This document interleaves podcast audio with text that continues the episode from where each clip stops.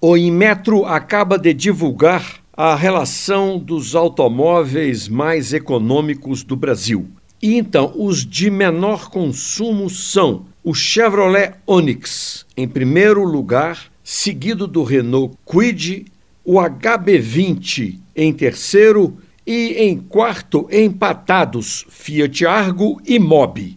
Os menores consumos, considerando-se a gasolina como combustível, são, na cidade, o Quid, que faz 14,9 quilômetros por litro. Já na estrada, o campeão é o Onix, que roda 17,7 quilômetros com um litro de gasolina. Considerando-se os dois carros com o motor 1.0 e os números obtidos em testes de laboratório já convertidos para valores reais do dia a dia.